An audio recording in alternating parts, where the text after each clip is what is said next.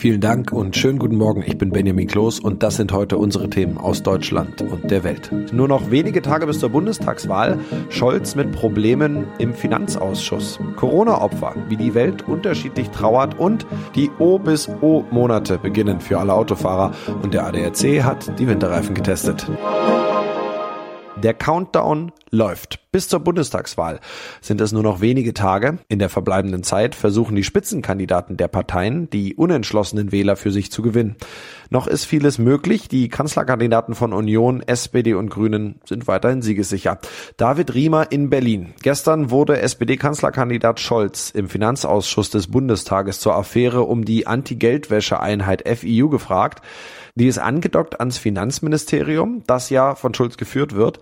Der Vorwurf, Mitarbeiter sollen Hinweise auf Geldwäsche oder Terrorfinanzierung sogar nicht rechtzeitig an die Behörden weitergeleitet haben. Wird das Scholz am Wahlsonntag schaden? Also Stand jetzt kann man das nicht beantworten. Das wird sich erst nächsten Sonntag ab 18 Uhr zeigen, wenn die ersten Prognosen und auch Hochrechnungen vorliegen. In Sachen Aufarbeitung ist der Ausschuss gestern jedenfalls keinen Schritt weitergekommen. Das haben zumindest alle Teilnehmer klar mit Ausnahme der SPD im Anschluss an die Sitzung gesagt. Scholz selber hat sein Ministerium und die Anti-Geldwäsche-Einheit natürlich in Schutz genommen. Unter anderem das hat er dazu gesagt. Wir haben mehr hingekriegt in den letzten drei Jahren als in den letzten 30 Jahren. Die anderen Parteien haben das erwartungsgemäß ganz anders gesehen. Die Grünen beispielsweise haben Scholz sogar vorgeworfen, die Sitzung gestern zur Selbstdarstellung genutzt zu haben. In Umfragen liegt die SPD ja seit ein paar Wochen vor der Union. CDU und CSU haben sich seitdem immer wieder Mut zugesprochen und sind sich sicher, die Trendwende noch hinzubekommen. Klappt das? Ja, in einer aktuellen Umfrage sieht es zumindest nach einem Fünkchen Trendwende aus. Im Insa Meinungstrend für die Bild-Zeitung legt die Union mit ihrem Kanzlerkandidaten Laschet um 1,5 Prozentpunkte zu. Gleichzeitig verliert die SPD mit ihrem Spitzenmann Scholz einen Punkt. Trotzdem liegen die Sozialdemokraten mit aktuell 25 Prozent immer noch vor CDU und CSU, die bei 22 Prozent landen. Der Vorsprung wird zwar dünner, nach einer echten Trendwende sieht's aber irgendwie nicht aus. Wie gehen die Spitzenkandidaten und Spitzenkandidatinnen von SPD, Union und Grünen mit den aktuellen Zahlen um? Ja, dazu braucht man eigentlich überhaupt nicht viel sagen. Hören wir mal rein, was die gestern dazu gesagt haben. Unionskanzlerkandidat Laschet wertet die aktuellen Zahlen so. Wir befinden uns in einer Aufholjagd. Das Rennen ist offen wie nie zuvor. Und das hat CSU-Chef Söder dazu gesagt. Es ist jetzt die Woche der Entscheidung. Und ja, es wird knapp, aber alles ist drin. Es wird ein Wimpernschlagfinale. Die Grünen übrigens mit ihrer Kanzlerkandidatin Annalena Baerbock landen in der aktuellen Umfrage wie in der letzten Woche auch bei 15 Prozent. Grünen Bundesgeschäftsführer Michael Kellner ist trotzdem optimistisch. Wir gehen jetzt mit Rückenwind in den letzten Tage bis zur Wahl. Denn jetzt entscheiden viele Menschen, wen sie tatsächlich wählen werden. Aus Umfragen werden Wahlergebnisse. Wobei man ganz klar sagen muss, Umfragen sind mit Vorsicht zu genießen. Da sind eine ganze Menge Abweichungen möglich, nach oben, aber auch nach unten. Dafür gibt's ja eine Menge Beispiele aus der jüngsten Vergangenheit. Es bleibt also weiter verdammt spannend. Was ist denn rechnerisch eigentlich möglich, wenn es in die Frage der Koalitionsbildung geht? Also eine Ampelkoalition aus SPD, FDP und Grünen käme zusammen auf 52 Prozent. Auch eine GroKo wie zurzeit dann allerdings mit einem Kanzler, den die SPD stellt. Jamaika wäre auch drin, heißt CDU, CSU zusammen mit Grünen und FDP. Und was auch noch ginge rein rechnerisch, wäre eine rot-grün-rote Koalition, heißt unterm Strich sowohl Olaf Scholz als auch Armin Laschet könnten Kanzler werden, wobei Scholz Stand jetzt mehr Optionen hat. Aber aber mal sehen, wie es am Sonntagabend dann tatsächlich aussieht. Überall auf dem Globus haben Menschen Angehörige und Freunde durch Covid-19 verloren. Mehr als 4,5 Millionen Menschen sind weltweit gestorben. Um an sie zu erinnern, entstehen in vielen Ländern Denkmäler, Gedenkwälder, Skulpturen oder selbst Webseiten. Sie sollen helfen, das Leid auf persönlicher sowie kollektiver Ebene zu verarbeiten. Wir machen einen Blick um die Welt zusammen mit Claudia Wächter in Italien, Larissa Schwedes aus Großbritannien, Tina Eck in den USA und Dennis Düttmann aus Lateinamerika. Welche Gedenkstätten gibt es bei euch für Corona-Opfer?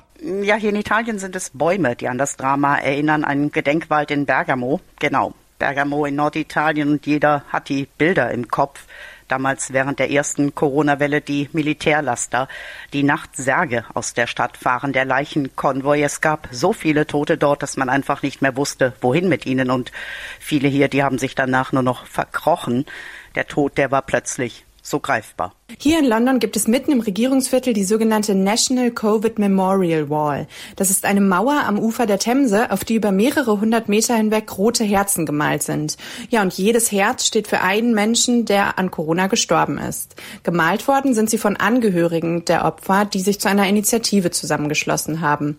Ja, und mittlerweile setzen sich auch mehrere Abgeordnete des britischen Parlaments dafür ein, das Denkmal langfristig zu erhalten. Hier in den USA gibt es landesweit Gedenkstätten für die vielen Corona-Toten im Land, mehr als sonst wo auf der Welt. In Ohio wurde ein ganzer Wald an Bäumen gepflanzt zum Gedenken an die Toten. Hier in der US-Hauptstadt flattern Hunderttausende weiße Flaggen im großen Footballstadion und an der Flaniermeile in der Nähe vom Weißen Haus. In vielen Staaten und Stadtteilen gibt es auch kleinere Gedenkstätten, eine Statue für Krankenschwestern in New York, große Graffiti-Wände in Detroit und überall an den Autobahnen hängen Poster. Danke allen Helfern steht da drauf. Und das gilt für medizinisches Personal ebenso wie für den Amazon-Lieferanten oder den Verkäufer im Supermarkt. Hallo aus Südamerika. In Brasilien gibt es schon mehrere Gedenkstätten für die Corona-Opfer. In Sao Paulo steht zum Beispiel eine Skulptur mit einer Art Zeitkapsel, in der persönliche Erinnerungen an die Verstorbenen hinterlassen werden können. Das Monument Infinito in Rio de Janeiro thematisiert den Schmerz der Familien, die sich wegen der Pandemie nicht richtig von ihren Angehörigen verabschieden konnten.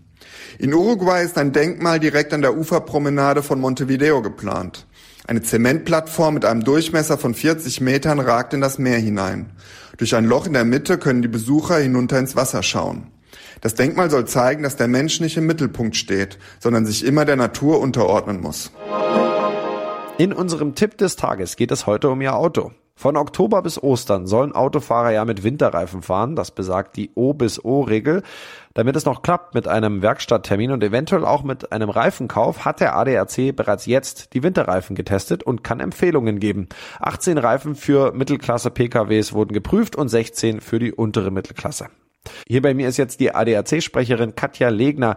Frau Legner, was sind die Ergebnisse? Die Ergebnisse sind gemischt. Bei den Mittelklasse-Reifen gab es drei gute Modelle, 13 befriedigende, aber auch zwei mangelhafte. Zwei fielen also durch und sind nicht empfehlenswert. Bei der kleineren Dimension sieht es etwas besser aus. Hier schnitten vier Modelle gut ab, elf befriedigend und einer ausreichend. Was sind denn jetzt Reifen, die zu empfehlen sind? Empfehlenswert sind Reifen in der Mittelklasse-Dimension, ähm, zum Beispiel die Modelle von Dunlop, Michelin und Goodyear.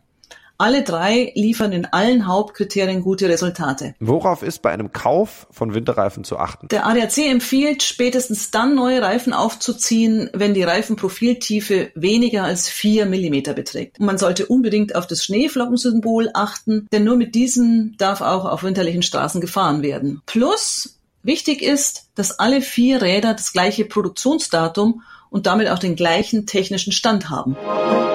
Und auch das noch, Freude und Trauer liegen manchmal eng beieinander.